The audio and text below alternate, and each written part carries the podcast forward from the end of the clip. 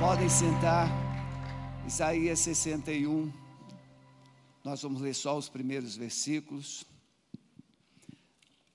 O Espírito do Senhor está sobre mim, porque o Senhor me ungiu para pregar boas novas aos mansos.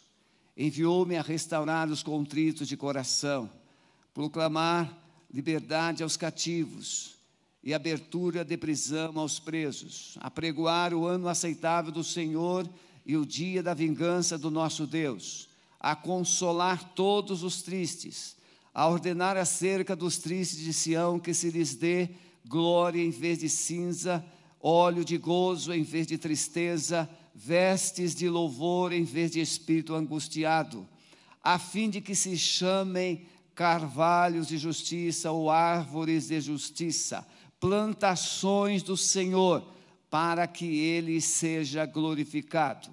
Edificarão os lugares antigamente assolados e restaurarão os anteriormente destruídos e renovarão as cidades assoladas e destruídas de geração em geração.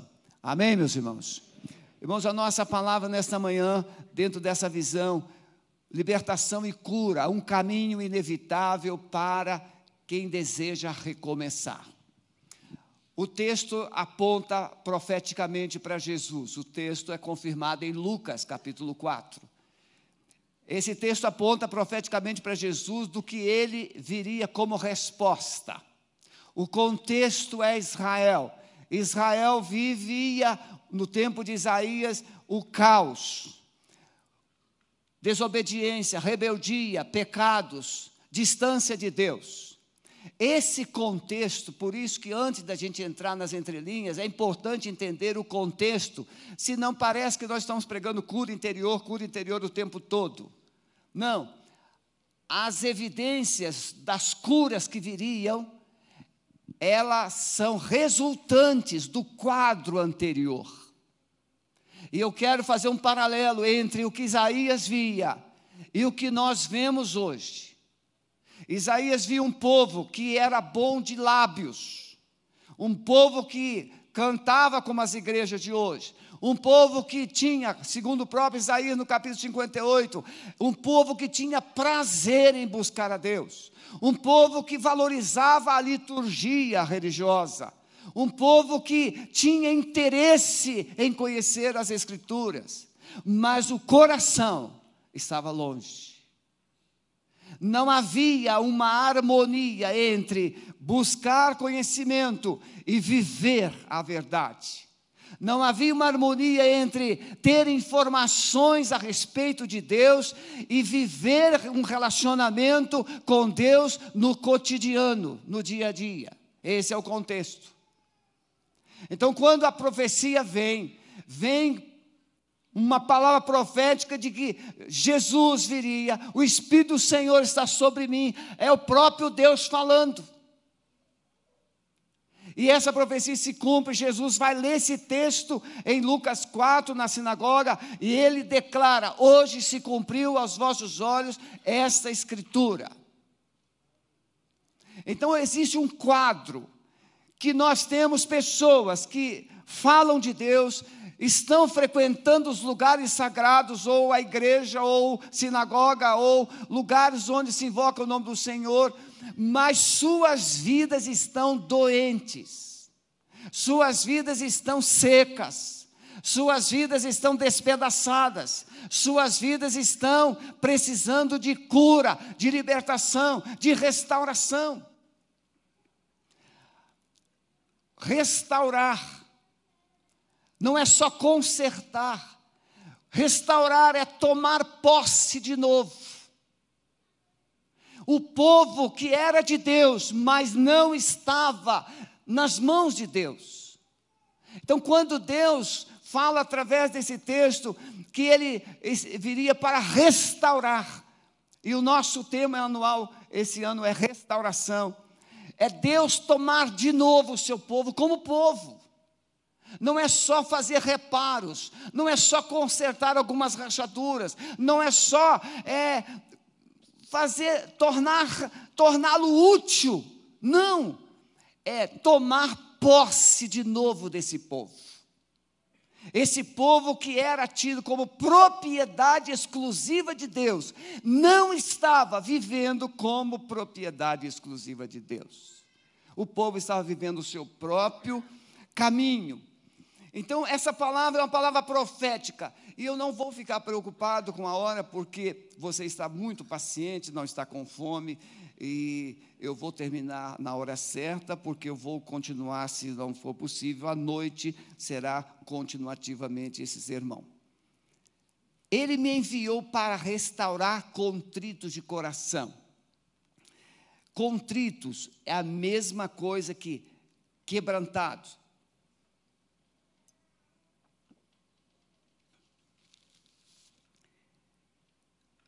Não há possibilidade de consertar o vaso quebrado com o barro seco. Tem que ser esmagado, tem que ser umedecido. Então, os contritos, religar os pedaços. Essa expressão religar ou pessoas despedaçadas é uma expressão da Benny Johnson, esposa do pastor Bill Johnson ela usa que as pessoas estão despedaçadas e Jesus vem para juntar os pedaços. Você talvez já tenha dito isso alguma vez. Olha, a minha vida está toda despedaçada. Você já pode ter dito isso, mas você fisicamente está inteiro. O que está despedaçado? Sua alma, suas emoções, a sua vida, a expectativa de vida que você tem. Então ele veio para religar os pedaços, sarar as feridas, restaurar as mentes despedaçadas e libertar os cativos. Gente despedaçada por um passado sempre é o passado. A cruz é o marco zero. Passado, cruz, futuro. Ou deixamos o nosso passado na cruz, ou vamos carregá-lo no nosso presente e vamos para o futuro com ele, se é que teremos futuro. Então a cruz é o marco zero, e esse marco zero está lá Jesus, Deus para limpar as suas feridas, para juntar os seus cacos e para pegar todos esses pedaços e refazer você de novo, dar a você uma nova forma, uma nova vida. Gente cujas mentes, pensamentos foram totalmente aprisionados, vem para libertar, despedaçados pelos abusos, pelas humilhações, Gente, o contexto de Israel, às vezes nós pensamos só como nação. Não, irmãos, a idolatria não era uma coisa simplesmente se colocar diante de um ídolo, de um poste, de um falso Deus, de um objeto sagrado. Implicava em sacrifícios. Algumas práticas idólatras implicavam em sacrificar os próprios filhos. Idolatria, naquele contexto, implicava em prostituição. E prostituição é um instrumento destruidor da identidade e da família. Então não é simplesmente um fator histórico. Não, hoje você pode dizer, não sou idólatra. Mas a sua vida pode ter sido despedaçada por resultados ou circunstâncias da sua família. Eu vou citar daqui a pouco alguns casos. Gente que perdeu completamente o sentido de quem são, perderam a identidade e toda a referência de autoridade e segurança. Então, dentro dessa introdução, eu quero que você veja esse pano de fundo. Nós lidamos com pessoas e nós não sabemos os segredos dela. Num culto de libertação aqui, o culto, dois cultos atrás, nós citamos um fato. 40 anos uma pessoa se converteu e ela foi, é, entendeu que ela tinha causado a, a cegueira do seu irmão. Jogou uma garrafa em cima do irmão, a garrafa espatifou no chão, veio um caco de vidro e furou o olho do irmão, quando eram pequeninos. E ele já estava agora com mais de 60 anos. Ele se converte e ele entende que tem que resolver essa coisa com o irmão dele. E quando ele reuniu a família, a mãe disse: Meu filho, para. Isso já está resolvido. Isso é coisa, é segredo de família, isso já está resolvido. Ele disse: Não, mamãe, não está resolvido, não, porque está doendo aqui. Havia 40 anos. E quando eu citei 40 anos, uma pessoa que estava no culto nos procurou depois e disse: Há 40 anos atrás, quando o senhor falou 40 anos, a minha alma florou, porque há 40 anos aconteceu isso, isso, isso e isso. E eu tenho que resolver isso. Porque Jesus disse que a mulher curvada estava presa há 18 anos? Por que, que Jesus vai dizer que lá no, no, no no, no, tanque de Betesda havia 38 anos. Por quê? Porque a sua história registra um fato ou fatos que aprisionou, que machucou, que despedaçou você. Então não é simplesmente um, uma questão histórica. É a história de cada um de nós. E tem gente sendo despedaçada até hoje. Por isso eu separei três partes para a gente caminhar nesse texto. A primeira é entender que somente o grande amor de Deus tem poder para libertar e curar os cativos. Não existe mudança dentro do ser humano sem Deus. A prova disso são as clínicas de recuperação. Existem clínicas poderosas, modernas, mas trabalha com terapias, a possibilidade da pessoa retornar às práticas é quase 100%. Quase 100%. Então, essa, essa, essa percepção, e aí nós queremos ilustrar o amor que abraça. Nós temos um Deus que não chega e aponta o dedo para a sua ferida e diz: Você precisa de cura. Não, nós temos um Deus que veio na pessoa do seu filho, o Deus de amor, que abraça. E a figura bíblica que ilustra isso é o filho pródigo. O filho pródigo saiu porque quis. O filho pródigo saiu para viver a vida que ele pensava ser vida se autodestruiu, caiu em si, retorna. E quando ele retorna, ele encontra aquele pai que simbolicamente é Deus, de braços abertos, e o abraça. O amor de Deus abraça o ferido, e na libertação, na cura ou na vida, na caminhada da igreja, o que faz a igreja transferir vida ou produzir cura é o abraço. Abraçar as pessoas. No Japão, quando fomos lá fazer treinamento de libertação, nós encontramos uma moça. Ela tinha um ódio mortal terrível. Revoltada, porque tinha sido vítima de abusos dentro da própria casa. E depois de expulsar demônios, e os demônios bravos, agitados, o Espírito Santo simplesmente falou comigo: abrace-a e diga que eu a amo. E nós abraçamos aquela moça, ela se esperneava, ela se esperneava, socava. E eu comecei a dizer: Jesus te ama, Jesus te ama. Esther estava lá, a Sueli estava lá. Aquela moça foi como se uma bola de gás recebesse um furo. Ela foi. O amor de Jesus sufocou aqueles demônios. E aquela moça respirou o hálito de Deus. Curar pelo abraço. Tem gente doente dentro da sua casa, porque não recebe abraço. Tem gente doente na sua família que nunca recebeu um abraço. Eu atendi um rapaz com problema de identidade, engenheiro, e ele disse: Pastor, o meu pai nunca me abraçou. Eu conversei em Santa Maria com um professor universitário, engenheiro, e ele disse: Pastor, o meu pai nunca me, me abraçou.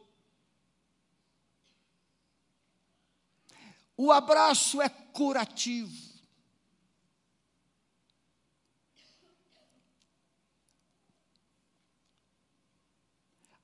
O amor que restaura.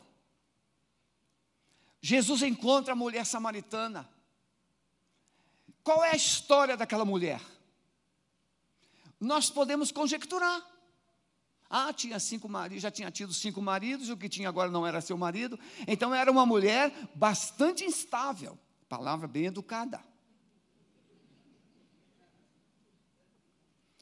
A instabilidade sentimental, moral daquela mulher não tinha limites.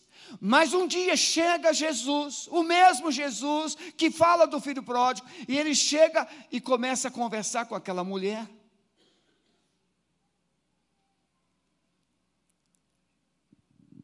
E ele fala o que ela nunca, jamais ouvira. Se tu soubesses quem é que fala contigo, tu pedirias e ele te daria uma água que faria em você uma fonte e você nunca mais teria sede. A sede daquela mulher de viver. E quando ela tem essa experiência com Jesus, ela vai para a cidade não para procurar mais um marido, mas ela vai para a cidade para anunciar o Cristo de Deus, o Salvador, porque a sua vida fora restaurada. Amor que restaura. É esse, essa é a mensagem que está em Isaías 61. O Espírito de Deus viria para, através da igreja, restaurar as pessoas. O endemoniado gadareno, ele recebe o amor libertador. Irmãos, o que tem de crente que tem medo dos, dos de endemoniados? E caiu ali, está endemoniado, caiu ali. O endemoniado não precisa de gente medrosa. O endemoniado precisa de gente amorosa. Por isso que quem quer trabalhar em libertação precisa ter muito amor para não perder a fé. O amor faz a gente não desistir. O amor faz a gente persistir.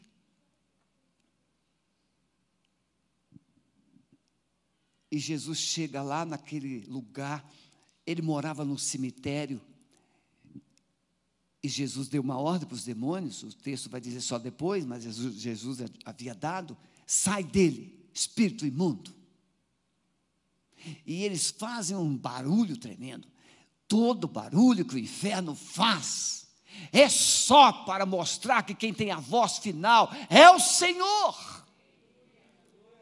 E Jesus acaba com aquela festa e manda aquele rapaz que vivia nu no cemitério, era um terror para aquela cidade. Agora aquele rapaz vai para sua casa e começa a dizer para sua família as maravilhas que Jesus operara em sua vida. Tente imaginar o testemunho. O camarada nem ia em casa, eu não sei quanto tempo. Agora ele chega vestido, conversando de forma muito racional, equilibrado. A família ficou estupefata, mas ele disse: Não é tudo, vocês estão vendo só a casca. Tem algo aqui dentro que vocês não podem ver. Eu agora tenho paz, eu agora tenho alegria, eu agora tenho esperança, e eu agora tenho uma mensagem para vocês. Ele que era o terror da família, agora ele era o porta-voz da salvação para a sua família.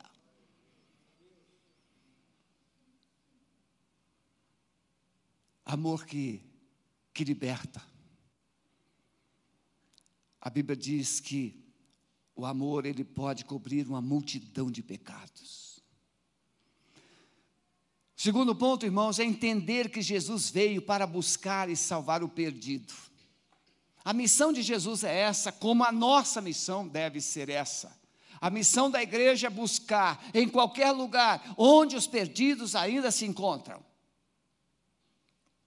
Gente cativa, ferida, despedaçada por um passado de abusos e humilhações. Isaías 42, de 1 a 3 diz: Eis aqui o meu servo, a quem eu sustenho, o meu eleito, em quem se apraz a minha alma pus o meu espírito sobre ele, e ele trará justiça aos gentios, não clamará, não se exaltará, nem fará ouvir a sua voz na praça. A cana trilhada não quebrará, nem o pavio que fumega. Antes ele trará justiça. Irmãos, a, a cana trilhada, sem suco, sem caldo, sem mais nenhuma utilidade, só serve para ser como lenha, alimentar o fogo. Jesus, ele veio para olhar para pessoas que já foram exploradas, já foram é, humilhadas, tiradas delas toda a essência de valor. Quando você assiste reportagens, filmes de tráfico de mulheres, drogas, para que se possa prostituir, e vai se prostituindo, vai se prostituindo, vai se prostituindo. Só que essas mulheres não podem sair, são escravas duplamente. Não podem sair. Elas, elas receberam uma promessa de viver uma vida de glamour e experimentar o inferno na terra até morrer. São exploradas até a morte. Drogas e sexo. É mais ou menos esse quadro que Jesus diz: essa cana trilhada, eu não desprezo, eu restauro, eu faço ficar em pé de novo, eu faço o caldo de cana voltar para ela.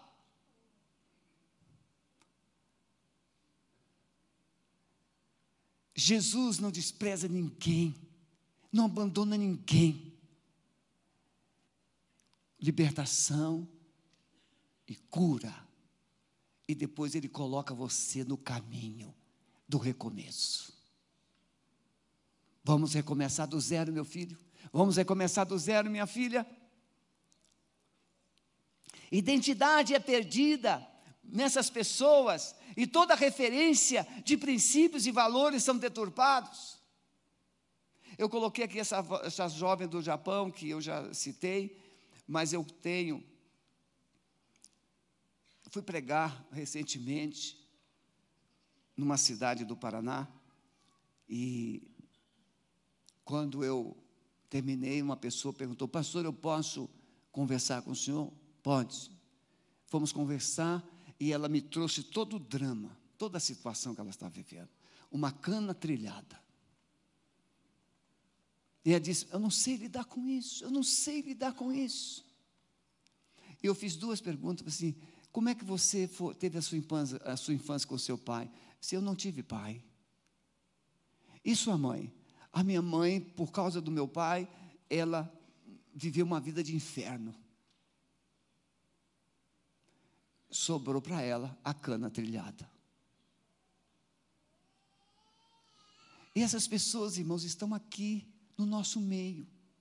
Elas abraçam a gente, elas sorriem, mas o coração está esmagado, está despedaçado. E Jesus consegue ver. Na libertação, quando nós saímos, nós, na, na intercessão, nós pedimos esse Espírito Santo, nós vamos lá para o templo agora, abre os nossos olhos para a gente ver as pessoas como o Senhor as vê. Porque se nós não olharmos com os olhos de Jesus, não adianta. Eu queria que você colocasse o multimídia. Eu vou pular para a conclusão, porque eu tenho quatro minutos. Na conclusão, eu faço isso à noite novamente. Então deixei um ponto e meio para a noite. Libertação e seu propósito. No lugar do choro, ele promete óleo de alegria. No espírito angustiado, veste de louvor. Uma nova identidade. Serão chamados carvalhos de justiça. Irmãos, eu fui uma pesquisazinha. Existem aproximadamente 600 espécies diferentes de carvalhos. Quanto mais as tempestades batem nos carvalhos, mais fortes eles se tornam. As raízes são mais profundas. Nos Estados Unidos tem um carvalho de 1.400 anos. 1.400. E carvalho é sinônimo de resistência, submissão e perseverança. Olha o que Deus diz que Ele torna você quando você é curado e liberto. Ele torna você uma pessoa resistente, não a Deus e as pessoas, mas uma pessoa resistente ao diabo, ao pecado, ao mal. Ele torna você uma pessoa submissa, uma pessoa que sabe andar debaixo de autoridade, e ele torna você uma pessoa perseverante. Olha só essa figura do carvalho, olha só. Esse é um. Olha só. Carvalhos. Mais um. Olha o tronco desse carvalho. É esse que Jesus diz que torna você. Pessoa frágil, despedaçada, sem rumo, sem esperança. Jesus te liberta, Jesus te cura e Ele transforma você em carvalho de justiça.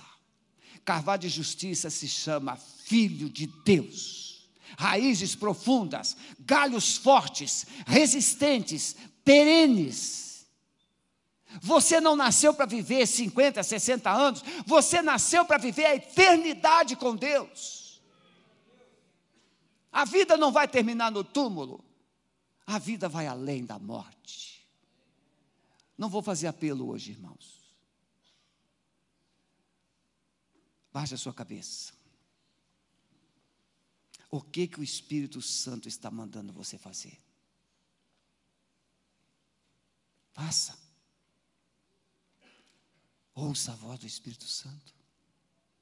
Porque ele veio para libertar os cativos. Veio para colocar liberdade aos presos. Veio para restaurar os quebrantados de coração.